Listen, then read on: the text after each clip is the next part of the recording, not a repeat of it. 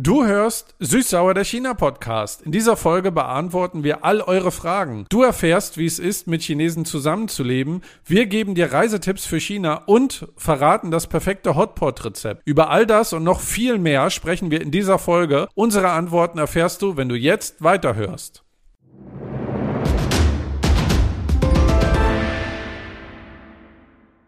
Huaning Lai Dao, Niemen Wen, Woman Da. Wenn ihr auch nur Chinesisch verstanden habt, dann seid ihr hier richtig. Herzlich willkommen zum Süßsau dem China-Podcast. Hallo, ich bin Yang. Mit mir am Mikrofon ist. Hallo, ist Steffen. Genau, Steffen Strich Strich Master of Ceremony. Was hast du eben gesagt? Ich habe eben gesagt, herzlich willkommen. Ihr fragt, wir antworten. Denn wir haben unsere jährliche QA-Folge, nämlich indem wir all eure Fragen beantworten, die ihr uns vor zugeschickt habt. Genau, wir haben uns gefreut, von euch die Fragen bekommen zu haben und jetzt wollen wir direkt damit anfangen. Genau. Die erste Frage kommt von Eva und sie fragt, wie sieht unsere Bilanz aus zum Podcasten in diesem Jahr? Also erstmal, das habe ich auch heute frisch gesehen. Du hast mir gezeigt, ich war selber positiv überrascht, wie viel wir in diesem Jahr weitergekommen sind. Genau, wir haben mal äh, in die Zahlen geguckt. Und auch in diesem Jahr äh, haben wir wieder es geschafft, zwölf Folgen herauszubringen für euch. Das ist ja nach wie vor ein Hobby für uns und deswegen äh, kostet uns es auch ein bisschen Disziplin, einmal im Monat sich zusammenzusetzen und aufzunehmen, um die Folge zu schneiden. Wir machen das aber sehr gerne, weil ich es einfach schön finde, wenn ihr uns schreibt und ihr sagt, was euch gefällt, wenn ihr Themenvorschläge habt. Und äh, das finde ich, wenn ich so aufs Jahr zurückblicke, immer eine extrem tolle Motivation, weil uns im Monat 1800 Menschen zuhören. Und wenn ich mir vorstelle, wir gehen jeden Monat in einen Raum rein, wo 1800 Menschen sind, das ist ja, das ist krass. Aber wenn ich so zurückblicke, auch auf fünf Jahre unseres Podcasts, muss ich sagen, wir haben ja angefangen mit, ich schicke mal den Link meinen Eltern, Arbeitskollegen, Freunden und Freundinnen. Und jetzt sind wir bei so vielen Menschen, die uns zuhören. Und das ist total toll, einfach vor allen Dingen die Resonanz. Genau, und wir haben so angefangen, du schickst den Links äh, zu deinen Freunden, deine Familie, deine Kollegen und ich habe gar nichts getan und äh, jetzt sind wir hier. Genau. Äh, deswegen würde ich sagen, vielen Dank für deine erste Mühe, Steffen, vor fünf Jahren. Äh, was mich total gefreut hat, ist diese so, wir sind bei wie viele Leute auf Top 5, Top 3 und sogar Top 1 und die Zahl hat mich einfach total positiv überrascht. Genau, also wir haben gesehen, dass mehrere hundert Leute wir da in den Top 10 der Podcasts sind, die sie hören auf Spotify. Parallel zu anderen Podcasts, die so gehört werden, die natürlich oft viel größer sind als wir, nehme ich an. Äh, und das ist halt einfach cool, weil wir hier in einer kleinen Bude sitzen und jeden Monat diesen Podcast aufnehmen und dann so viele treue Menschen uns zuhören. Genau, was ich da mitnehmen konnte, ist, es gibt mehrere hundert Leute, die uns hören, die auch weniger als zehn Podcasts hören. Deswegen sind wir auf Top 10. Naja, ist deine Interpretation.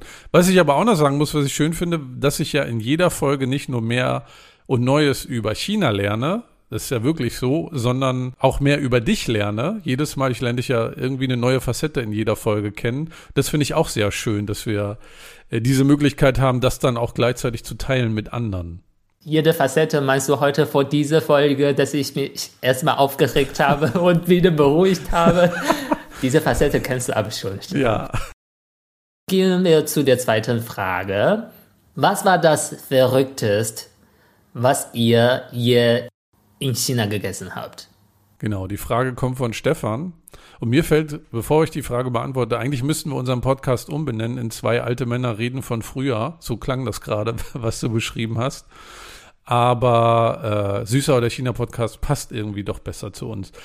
Und süß-sauer war auch vieles, was äh, ich an verrückten Sachen gegessen habe. Verrückt im Sinne von als Deutscher betrachtet auf die Essenskultur eines, anderes Lande, eines anderen Landes. Ich hatte schon in der Zeit, äh, wo ich in China war, Qualle. Das fand ich besonders interessant. Das wusste ich gar nicht, dass man das essen kann. Qualle sch schmeckt nach nix sondern man hat dann die Sojasauce da genommen. Das hat dann mehr Geschmack gegeben und Qualle schmeckt so ein bisschen wie aufgeweichtes Gummibärchen, so vom, von der Konsistenz her. Ansonsten, was ich interessant fand, war Eselburger. Den haben wir mal zusammen gegessen, da konnte ich mal probieren. Esel ist nämlich, schmeckt wie Wildfleisch, also wildes Fleisch vom Wild und das äh, war auch sehr intensives Fleisch, also schmeckte auch sehr gut. Was war noch verrückt? Ich glaube, das alles, eins der ersten Dinge, die ich in China gegessen habe, war Entenzunge. Da wusste ich gar nicht, wie viel man von dieser Zunge essen kann. Aber das war so mit das, ich sag mal, in Anführungsstrichen verrückteste oder ungewöhnlichste für einen deutschen Magen, was ich so gegessen habe. Was war das denn bei dir, Yang? Vielleicht kennt ihr das, wenn ihr unsere so Reisefolge ganz am Anfang gehört habt. Ne? Wir haben von Jagdzunge erzählt, äh, vielleicht Schweinkopf erzählt und äh, Hasenkopf, äh, als wir in Chengdu waren. Äh, diesmal, als ich dieses Jahr in China war, habe ich was Neues gegessen. Also ich kannte das seit langem, aber ich habe das nie gegessen oder zumindest in 15 Jahren nicht mehr gegessen. Das ist Innerei von Fisch. Als Suppe? Ähm, so ein bisschen Eintopf. Ich war mit einer guten Freundin von mir und sie meinte, ach, lass uns das äh, mal probieren, das ist super lecker. Hm, ja, das war. ist es nicht, oder wie? Nein, das war, äh, weißt du, diese Blase vom Fisch, äh, womit die äh, schweben können. Mhm. Wie heißt das? Weiß ich nicht. So, wir nennen das Übhau, also äh, Fischblase. Und dann ein bisschen vielleicht Magen-Darm, wenn die sowas haben. Also das ist tatsächlich Organe drin in diese Suppe. Diese Organe schmecken, wie soll ich sagen, wie Organe, so wie Leber. Äh, okay. Und äh, diese Fischblase schmeckt so wie Luftballon, würde ich sagen. Wie Luftballon, okay. Das, das so hat wie mir, Gummi, oder? Genau, von dieser Konsistenz hier. Das hat mir gar nicht geschmeckt. Also, weil ehrlich, diese Innerei ist eher so kein hochwertiges Lebensmittel, aber trotzdem finde ich gut, wenn man schon Fleisch isst, soll man versuchen, die meisten vom Fleisch zu essen das ist dann weniger Verschwendung, wenn man die ja. Innerei auch mit isst. Stimmt. Isst du eigentlich auch Auge, Fischauge?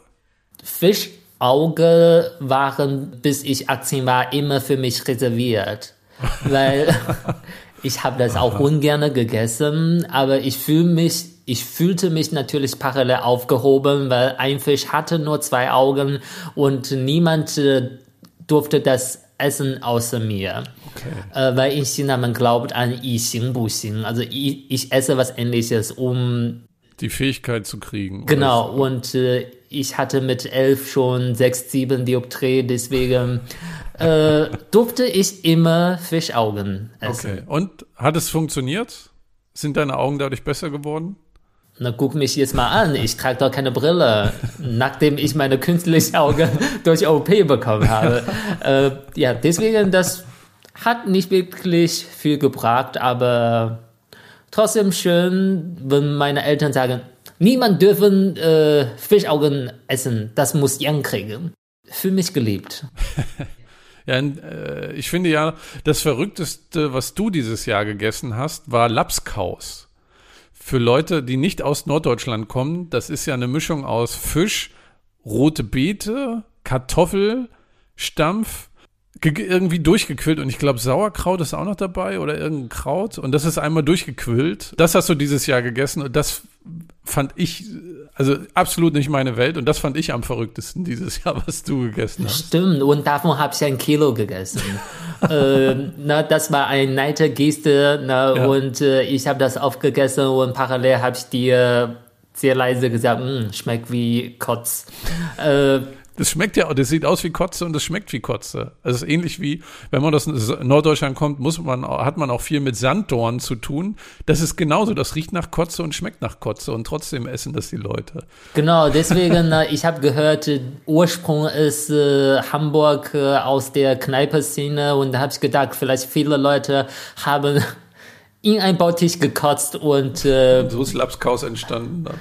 Ja, also na, ist nicht respektlos gemeint. Äh, Leute aus Hamburg, äh, denkt bitte daran, ich habe schon ein Kilo aufgegessen.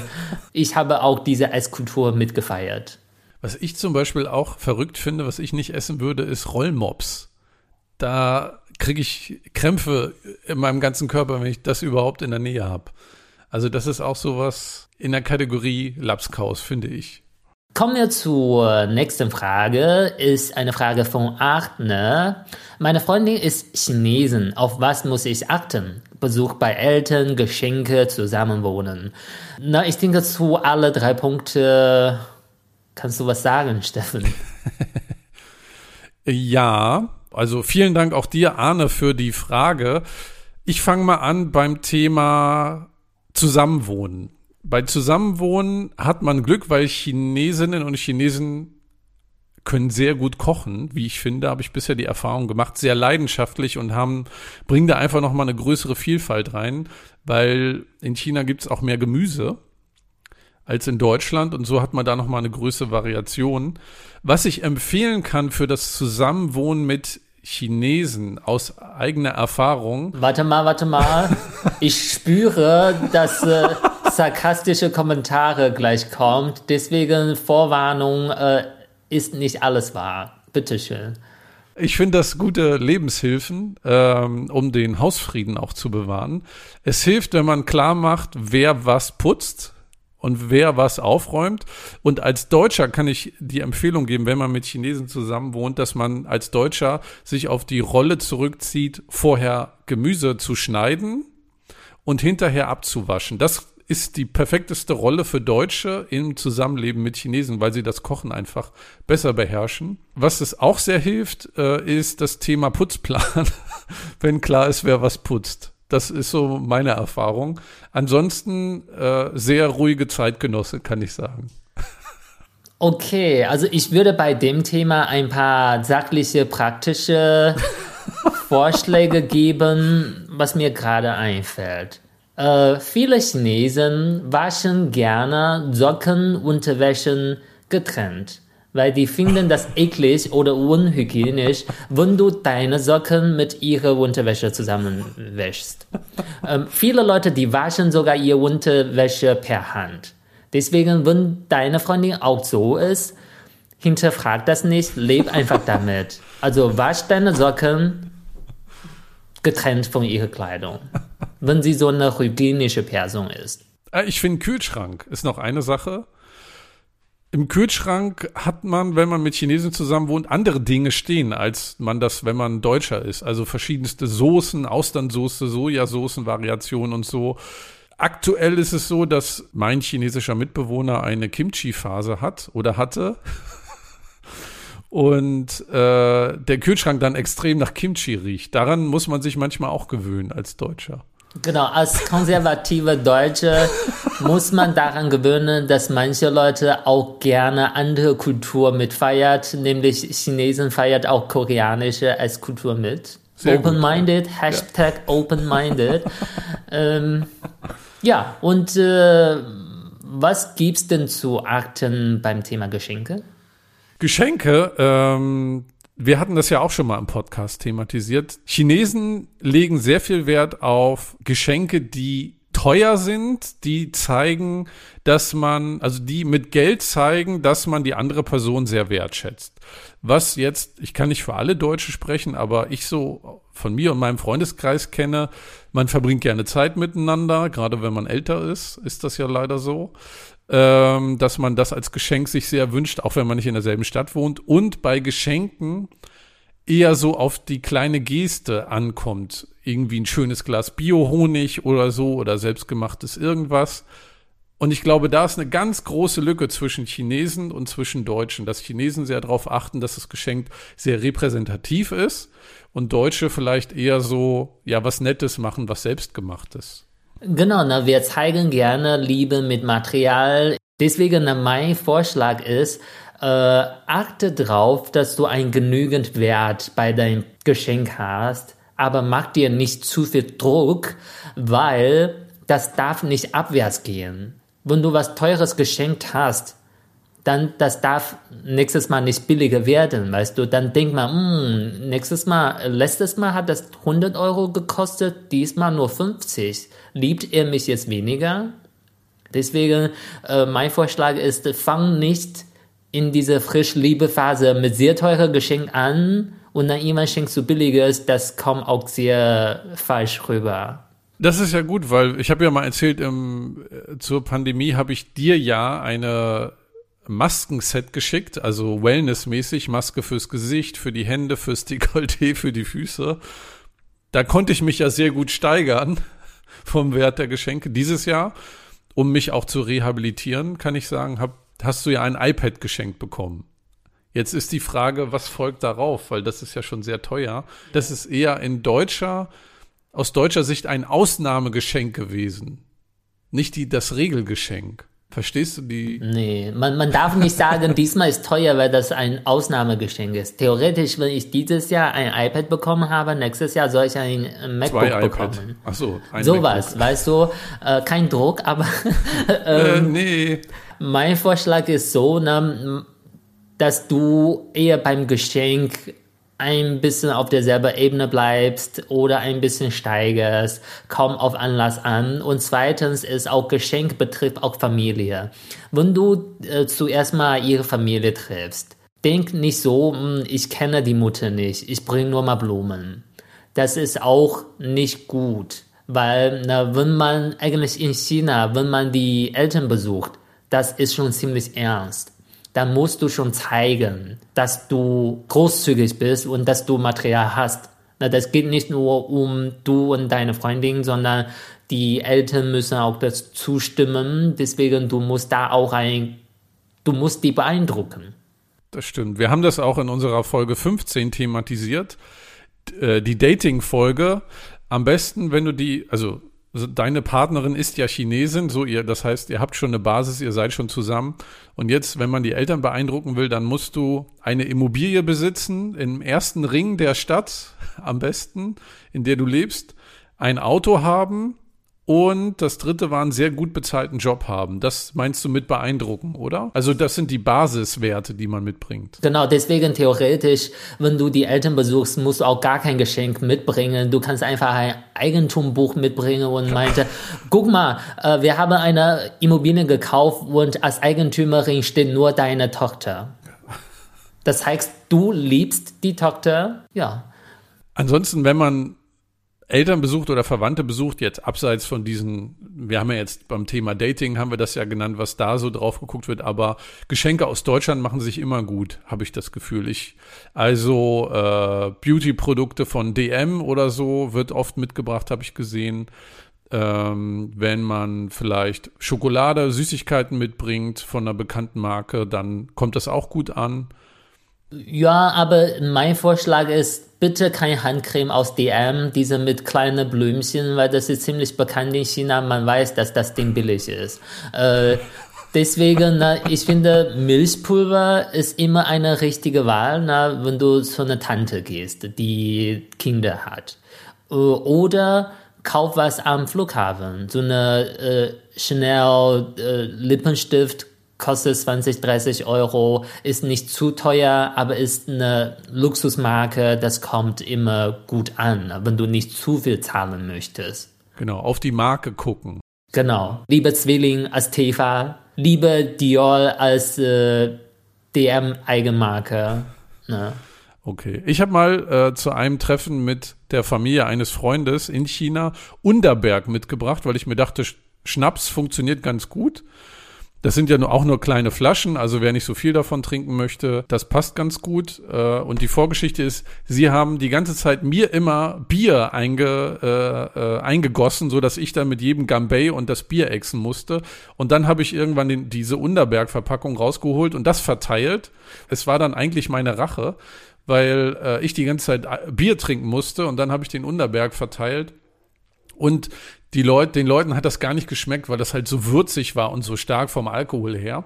Also Unterberg passte nicht so ganz äh, als Geschenk, aber ansonsten guckt auf Markensachen und das kommt dann immer ganz gut an. Tipp zu Besuch bei Eltern. Ich würde da einen Vorschlag geben. In Deutschland, man bleibt eher so treu zu sich selbst. In China ist immer ein guter Eindruck, wenn du nach dem Essen aktiv fragst, dass du gerne abwäschst. Oh, okay. Na, Im Restaurant, wenn ihr im Restaurant seid, ist immer eine gute Geste, wenn du zum Beispiel Tee, alle Tee einschenkst und äh, Alkohol. Na, wenn du guckst, jemand Glas ist leer, dann schenkst du nochmal ein. Das ist ein Pluspunkt. Wenn ihr zu Hause esst, zum Beispiel die Mutter hat gekocht und danach sagst du, okay, ich wasche ab. Und die Mutter sagt, nein, nein, nein. Du sagst, doch, doch, doch, ich wasche ab. Na, das ist guter Eindruck. Das zeigt, du kümmerst dich um den Haushalt. Okay. Wir kommen zur nächsten Frage, die kommt von Ute. Sie will wissen, wie reisen Chinesinnen und Chinesen, wenn sie Urlaub machen und was sind die beliebtesten Urlaubsländer für Chinesinnen und Chinesen? Yang, das kannst du am besten beantworten. Also ich persönlich reise immer gerne nach Südchina, weil als Nordchinese habe ich immer ein bisschen so Fantasie über Südchina, dass die schöne Berge haben, dass die schönes Wasser haben. In Nordchina gibt es nicht so viel Wasser, aber wenn man ganzes China betrachtet, also die beliebteste Reiseort sind eigentlich äh, Chongqing, Shanghai, Peking, Wuhan, Xi'an, Chengdu eher so große Städte, auch mit ein bisschen entweder Natur oder Kultur, so wie Chongqing. Man kennt da, man verbindet dort mit so dieser Kultur, mit scharfes Essen ne? oder Shanghai, einfach moderne Metropol oder Peking und Xi'an mit viel historischer Sehenswürdigkeit. Sowas, die sind die beliebteste. Also lohnt sich auf jeden Fall auch, wenn man Deutscher ist, dorthin zu fahren, in diese Städte weil die wirklich sehr sehenswert sind. In Folge 4 haben wir auch Reisetipps gegeben nach Chengdu, Chongqing und Xi'an. Könnt ihr auch gerne mal reinhören. Und Yang, wohin verreisen dann gerne Chinesinnen und Chinesen ins Ausland? Was sind dann so beliebte Auslandsländer?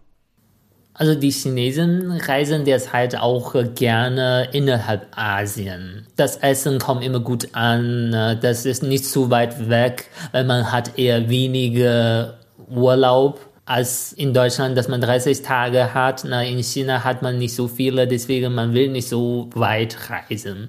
Entweder man bleibt in China-Region, reist nach Macau, äh, Hongkong, sowas. Na, oder wenn man wirklich in, zu einem Fremdland fahren möchte, ist immer Thailand, Japan, Korea so beliebt. Oder Singapur. Sehr gut. Hier in Köln sehe ich auch wieder mehr chinesische Reisegruppen übrigens. Also das scheint sich auch wieder äh, mehr beliebter zu werden, Reiseziele in Europa. Dann haben wir ein paar Fragen gekriegt, die sich rund um das Thema Reise nach China drehen. Und äh, wir werden äh, jetzt mal gleich auf eine Frage eingehen. Wir werden aber in der Januarfolge eine ganze Folge machen zum Thema Reisen nach China. Liegt daran, dass äh, ein schönes Ereignis in Kraft getreten ist, nämlich Deutsche brauchen kein Visum mehr, wenn Sie nach China reisen, nämlich wenn Sie 14 Tage in China bleiben wollen, können Sie ohne Visum dorthin, was ich eine große Erleichterung finde. Für ein Jahr, ne? so bis Ende nächstes Jahr. Genau, Testphase ist 2024, gilt ab 1.1.2024. Also wenn ihr vorhabt äh, zu verreisen im nächsten Jahr und noch nicht ganz wisst, wo es hingehen soll, dann vielleicht ist ja China ein Ziel und wir werden in unserer Januarfolge dort einen Schwerpunkt setzen und euch erzählen, was man da machen kann und was man so berücksichtigen muss. Wir haben aber eine Frage uns schon mal rausgepickt, die wir jetzt beantworten wollen, nämlich wo bucht man ein Hotel am besten, wenn man in China nach China reisen will und dort übernachten will? Äh, in China man nutzt eher häufiger so C-Trip, also Xiecheng oder ich kenne noch Feizhu. Ich denke, es bringt ein bisschen mehr, wenn man die chinesische Apps nutzt, würden wir in der nächsten Folge auch ein bisschen genauer davon erzählen. Und da ist es wichtig zu beachten, dass nicht jedes Hotel in China Ausländer aufnehmen darf. Äh, da müsst ihr halt auch gucken, dass das Hotels sind, äh, die auch Ausländer aufnehmen, weil ansonsten bucht ihr das und dann kriegt ihr eine Stornierung, wenn sie sehen, dass ihr Ausländer seid. Hängt auch damit zusammen, dass nicht alle Hotels ausländische Kreditkarten annehmen äh, und die Hotels, die Ausländer aufnehmen, da ist es meistens kein Problem, dass ihr dann mit ausländischen Kreditkarten bezahlen könnt. Genau, und wenn du Ausländer als Gäste hast, musst du immer bei Polizei melden, damit die Bescheid wissen. Deswegen nicht jedes Hotel will sich so einen Aufwand machen. Manchmal lohnt sich einfach nicht. Ne? Genau. Also das gilt zu beachten. Mehr dann in der Januarfolge. Äh, und dann gehen wir noch ein bisschen tiefer rein. Ansonsten hört auch gerne mal äh, unsere Folge Nummer vier zu den Reisetipps. Oder vor kurzem hat Yang aus, auch aus Nordchina berichtet, in Folge 48. Da kriegt ihr auch schon mal so ein bisschen Inspiration, was ihr euch in China anschauen könnt, wo ihr hinreisen könnt. Kommen wir zu einer weiteren Frage und die kommt von Mattes. Und Mattes fragte, ob man uns irgendwo mal live treffen kann oder ob wir mal einen Livestream machen oder einen Live-Call oder so über Skype. Äh, wir kriegen ja Nachrichten von euch und antworten euch dann. Das ist so bisher der Kanal, den wir haben. Aber wir wollten jetzt einfach diese Folge mal nutzen und euch mal fragen, ob ihr Lust auf sowas habt. Also, dass wir mal einen Livestream machen, wo ihr dann Fragen stellen könnt, vielleicht auf Instagram oder wir machen mal einen Skype-Call, einen großen äh, wo wir dann auch miteinander reden können. Oder wenn ihr Lust habt, wir gehen mal, wir machen, weiß ich nicht, äh, in ein chinesisches Restaurant in Köln und da essen wir mal zusammen und dann können wir ganz ausführlich reden. Also wir wissen von Mattes, dass er da Lust drauf habt. Wir wissen aber nicht von anderen von euch, ob ihr da auch Lust drauf habt. Deswegen schreibt uns doch gerne mal auf Instagram china-podcast, ob euch das interessieren würde oder per E-Mail chinapodcast.gmx.de. Äh, wir sind gespannt auf eure Rückmeldung und würden dann mal ein Signal geben, was wir davon mal 2024 machen würden. Genau, dann haben wir noch eine Frage von Judith bekommen. Sie hat gefragt, sie arbeitet in einem Labor und äh, also Verkehrssprache ist Englisch. Es gibt auch eine chinesische Kollege, manchmal wenn er Frage stellt und äh, wenn er nicht verstanden wird und dann stellt man eine Rückfrage so, was hast du gefragt und dann sagt er immer, ist okay, ist okay und äh, wollte damit das Gespräch beenden. Und das äh, findet sie einfach frustrierend und äh, sie wollte mal wissen, äh, ob wir beiden schon mal mit solchen Situationen, äh, wo die Sprache oder die Wortwahl zu einem Konflikt geführt haben, wegen diesem Missverständnis. Weil sie findet, wenn man so sagt, ist okay, ist okay, das macht so einen Eindruck, als ob man nicht weiterreden möchte. Das ist ein bisschen nicht so ganz freundlich. Mhm. Wie findest du? Ich nehme wahr, wir sind hier sehr in einem interkulturellen Kontext einfach. Also verschiedene Kulturen, die zusammenkommen. Und wenn jemand das, wenn ich jetzt auf Deutsch mit einem Deutschen rede und nochmal sage, wie bitte, ich habe dich nicht verstanden oder das weiter erkläre und die andere Person sagt, ja, ist schon gut, dann ist das ein ziemlicher Abbruch so. Oder ja, ist okay. Dann ist das so, okay, die Person will nicht weiterreden oder vielleicht habe ich was Falsches gesagt oder so.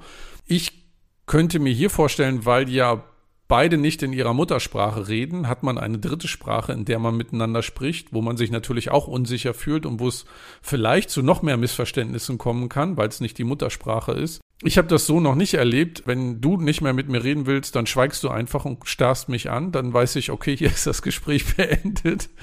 So wie jetzt gerade. Dann schmeißt du mit irgendeinem Gegenstand, ja. Nein, Yang ist sehr friedlich. Nee, also ähm, hier kann ich mir vorstellen, vielleicht es gibt ja, also man sagt ja auch über asiatische Kultur, äh, gerade über Japaner, Koreaner und auch Chinesen, Probleme nicht direkt ansprechen, Gesicht wahren. Vielleicht hängt es damit auch zusammen, dass die Person äh, sagt, äh, okay, ich wurde nicht verstanden, mir ist das jetzt unangenehm, ich will gar nicht jetzt weiterreden, ist okay. Oder vielleicht ist die Person einfach auch nur ungeduldig oder so, das kann auch sein.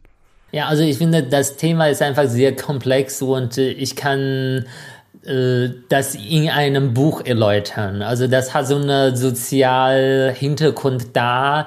Äh, ich finde, ist okay. Das ist so, man will damit sich selbst kleiner machen. Das heißt, meine Frage ist nicht wichtig. Man will nicht zu anderen Leuten Ungeduld zeigen, sondern man will sich selber kleiner machen.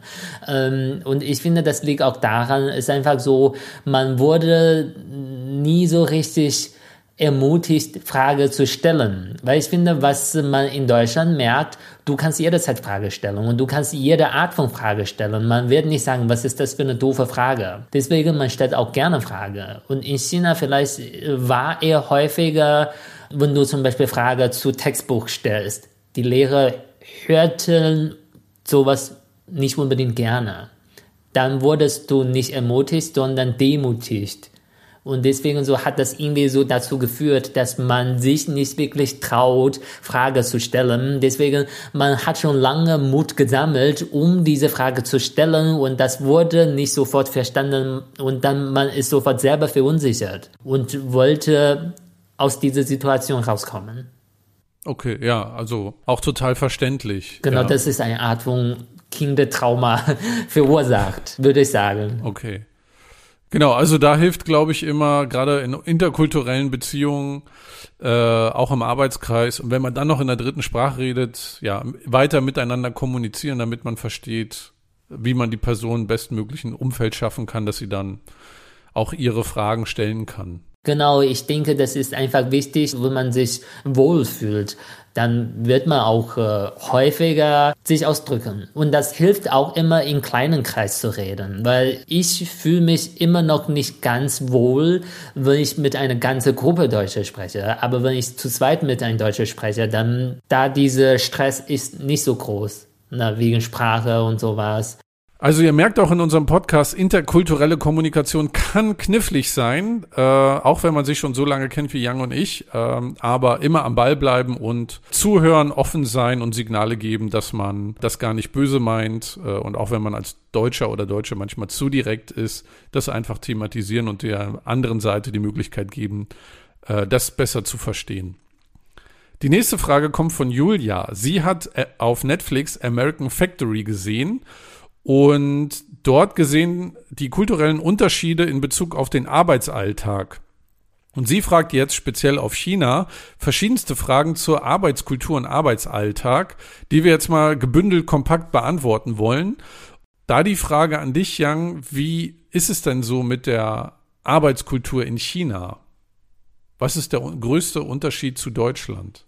Ich finde in Deutschland, dass es so eine Arbeitnehmermarkt und die Arbeitgeber versuchen immer zu zeigen, hey, bei uns gibt's sehr guten Arbeitsumfeld. Also du wirst hier gut behandelt, du kannst deine Meinung immer sagen, hier gibt's Work-Life-Balance und so. In China, obwohl jetzt die Bevölkerung auch anfängt zu schrumpfen, ist trotzdem so ein bisschen Arbeitgebermarkt, nämlich im Sinne, wenn du das nicht machen möchtest, gibt es genug Leute, die das gerne tun. Deswegen so, du musst deine Firma Mehrwert bringen, nämlich im Sinne, dass du lange Überstunden machst. Also zum Beispiel im Vorstellungsgespräch wird schon direkt äh, die Frage gestellt. Also monatlich 100 Überstunden, ist das okay? Oder die nennen das auch nicht Überstunden, weißt du, weil für die das ist äh, klar. Wenn du die Frage stellst, äh, was ist mit Überstunden, dann wirst du eher komisch angeguckt, dann, weil die HR sich Sorge machen. Hm? Hast du Problem damit? Das ist ein klarer Unterschied. Also kommt natürlich auf Firma an. Also es gibt auch äh, sehr liberale Firma, einfach statistisch verglichen. In China macht man mehr Überstunden, das ist klar. Ja, genau. Es gibt ja auch so eine weltweite Statistik, wo sind die meisten Überstunden und wo ist, wie ist die Produktivität? Und natürlich gibt es auch in Deutschland Firmen oder äh, in anderen Ländern wie Japan, Korea, wo die Überstundenkultur gefeiert wird. Je mehr Überstunden, desto besser bist du für die Firma. Natürlich ist das auch umgekehrt so, dass in Deutschland Arbeitnehmer gerade sehr gefragt sind und deswegen da auch mehr Möglichkeiten heutzutage in Deutschland haben als vielleicht noch in anderen Ländern, wo gerade in China die Jugendarbeitslosigkeit glaube, bei über 15 Prozent ist, also ziemlich hoch und deswegen die Leute unbedingt einen Job haben wollen. Was mir noch aufgefallen ist, was man dann auch immer merkt, äh, wie gut es einem hier geht, wenn in China am Montag ein Feiertag ist, also ein freier Arbeitstag, dann ist es oft so, dass man, dass es klar ist, dass man am Samstag arbeitet, also den eigentlichen freien Tag, damit man den freien Tag am Montag dann ausgleicht. Also man hat dann doch irgendwie eine, äh, eine Sechstage-Woche vorher und am nächsten, in der Woche darauf eine Viertage-Woche, aber der Arbeitstag ist ausgeglichen. Das finde ich noch besonders, äh, weil das in Deutschland ja so eher für die meisten Berufe nicht so der Fall wäre. Genau, das ist auch so. In Deutschland versuchen die Arbeitgeber zu zeigen, bei uns ist stressfrei bei uns gibt es nicht zu viel Stress. Und in China, man hinterfragt dich gerne, wie du mit Stress umgehen kannst. Also manchmal gibt es auch extra eine Runde, du wirst natürlich nicht informiert, ne, aber es gibt so eine Runde im Vorstellungsgespräch, wo die nur Druck machen, äh, vielleicht sehr böse Fragen stellen, um zu sehen, wie du reagierst. Dann wissen die, oh, der zerbricht unter Druck, dann wirst du abgesagt. Ne? Wenn man als Deutsche oder Deutscher in China arbeitet, ist es natürlich anders. Einfach, da hat man andere Privilegien. Dazu haben wir auch schon mal eine Folge gemacht, nämlich unsere Folge 10, wo wir mit Robert sprechen, der in China gearbeitet hat als Lehrer. Und da könnt ihr auch mal gerne reinhören, um zu verstehen, was das eigentlich als Deutscher heißt, in China zu arbeiten. Da gelten dann wieder andere Regeln. Genau, ich denke, das ist ein bisschen mehr wert, weil was ich erzählt habe, äh, werdet ihr nicht erleben, wenn ihr in, in China arbeitet. Weil man weiß, ihr seid äh, nicht Chinesen. Die werden euch nicht so behandeln wie die Chinesen. Also na, zum Beispiel, man guckt, wie lange jemand auf Toilette bleibt und so das wird man als Deutscher in China nicht erleben. Und auch hier hat man ja Erfahrung gemacht, in den, in den USA gibt es ja auch Arbeitgeber, die sehr stark tracken, wie die Arbeitnehmer ihre Zeit verbringen. Also es ist halt kein Phänomen nur für China, sondern gibt es auch an anderen Ecken auf der Welt. Wir kommen zum Ende der Folge und haben noch zwei Fragen. Jetzt geht's wieder ums Essen. Und zwar Maria hat gefragt, was steht bei euch Heiligabend auf dem Tisch? Dieses Jahr Weihnachten gab es bei mir wie jedes Jahr Fisch und dazu gab es in diesem Jahr mal Kartoffelauflauf. Das ist, wir essen immer warm an Heiligabend. Sonst gibt's ja oft Kartoffelsalat und Würstchen. Äh, und bei uns gab es dieses Jahr das. Ansonsten Raclette ist auch immer, haben wir auch immer gerne gemacht. Da ich äh, Weihnachten immer zu Gast bin, ich esse einfach, was ich bekomme. äh, ja, also ich habe auch keinen Wunsch und so.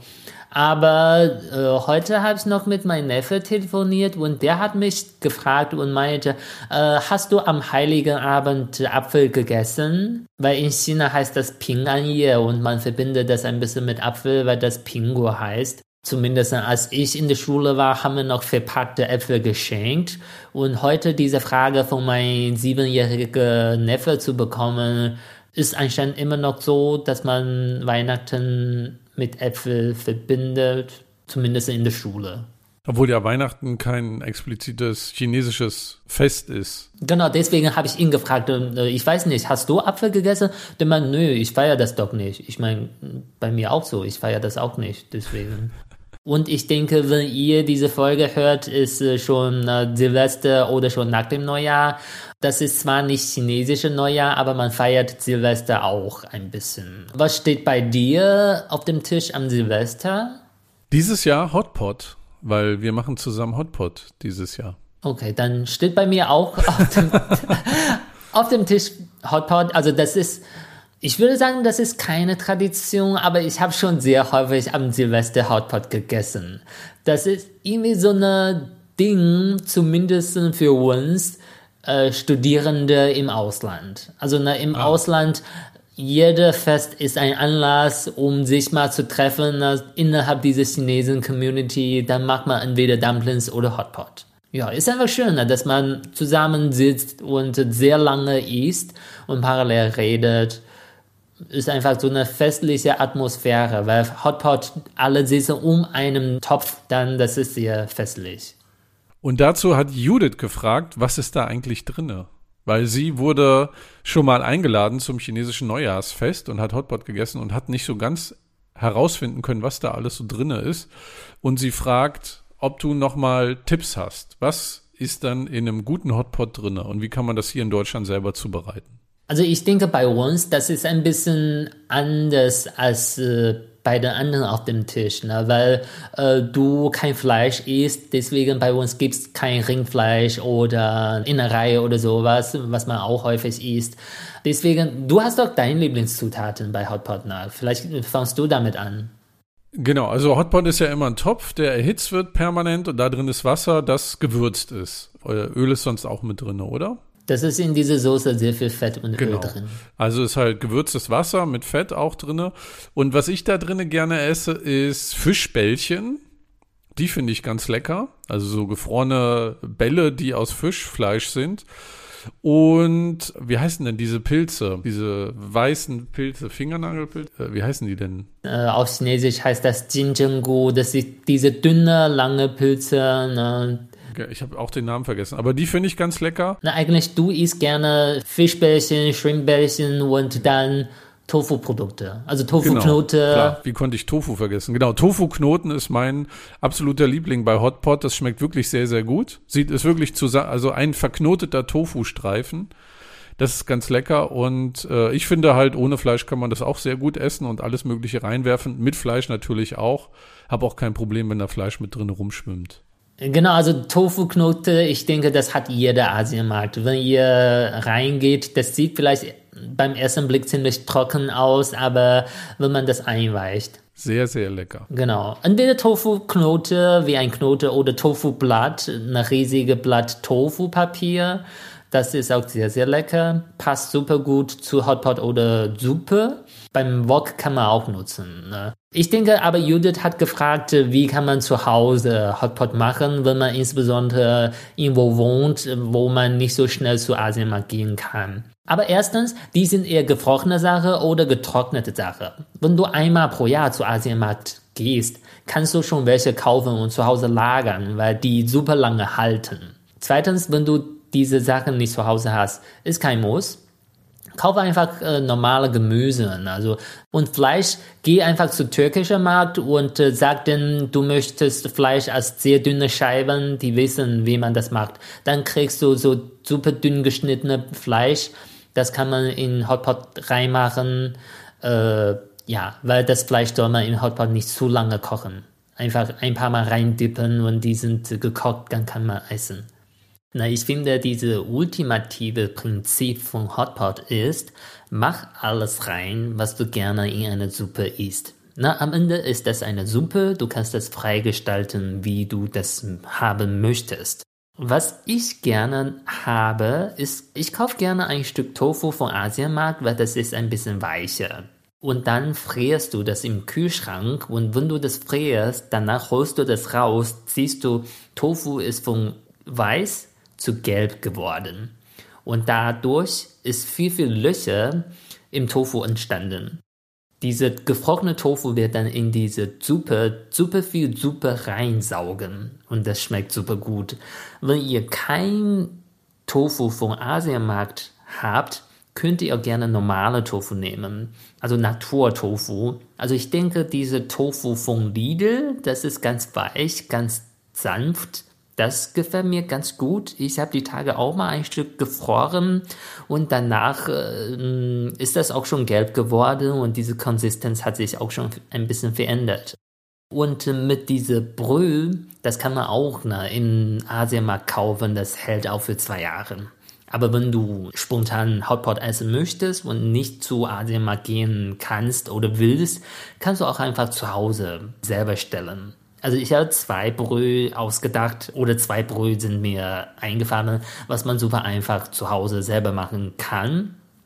Eine ist Tomatebasis, zweite ist Pilzebasis. Wenn du eine Tomatenbasis machst, kannst du super einfach gestalten. Du machst äh, Kochwasser mit äh, passiert Tomate oder du schneidest selber Tomate in Stück, ne? kochst das mit Porree, vielleicht Knoblauch, so ein Stück Mais, ne? kannst du auch ein Stück Rettich machen, super flexibel. Und dann hast du deine Tomatenbasis. Und wenn du Pilzebasis haben möchtest, kannst du im Supermarkt vier, fünf unterschiedliche Sorte von Pilze kaufen. Und dann kochst du das, machst du wieder eine Porree rein, machst äh, Rettich oder Mais rein, wie du möchtest. Statt Wasser kannst du auch äh, Fleischform nehmen. Ne? Oder du legst einfach zwei, drei Stück Knochen rein. Und als Dip könnt ihr eine Sesamsauce nehmen. Kann man auch einfach in Rewe Tahin, glaube ich, eine Sesampaste. Kann man das auch nutzen. Mach das einfach, wie du haben möchtest. Da ist super viel Spielraum. So, Judith, jetzt weißt du, wie du Hotpot machst. Äh, ich glaube, Young muss unbedingt ein Kochbuch herausgeben. Das war jetzt die Insider-Tipps eines Chinesen, wie man Hotpot zubereitet. Es schmeckt, es lohnt sich wirklich, weil es schmeckt wirklich unfassbar gut. Und es ist schön, wenn man mehrere Menschen isst und dann das zusammen einfach isst. Das war's auch mit unserer diesjährigen QA-Folge. Vielen, vielen Dank an euch alle, dass ihr die Fragen gestellt habt und uns auch im Laufe des Jahres immer mal wieder schreibt. Das freut uns sehr. Wenn dir Süßsauer der China-Podcast gefallen hat, dann empfehle ihn bitte weiter. Hinterlasse uns auch gerne eine positive Bewertung. Eine neue Folge kriegst du am letzten Sonntag im Monat. Wir freuen uns, wenn du auch dann wieder reinhörst. Ich bin Steffen und sage vielen Dank, dass ihr uns zugehört habt im Jahr 2023 und wir freuen uns, wenn ihr uns auch weiterhin hört. Ich bin Jan, ich sage guten Rutsch, frohes Neues, schönes Fest und 再见. Xinyan Kuala.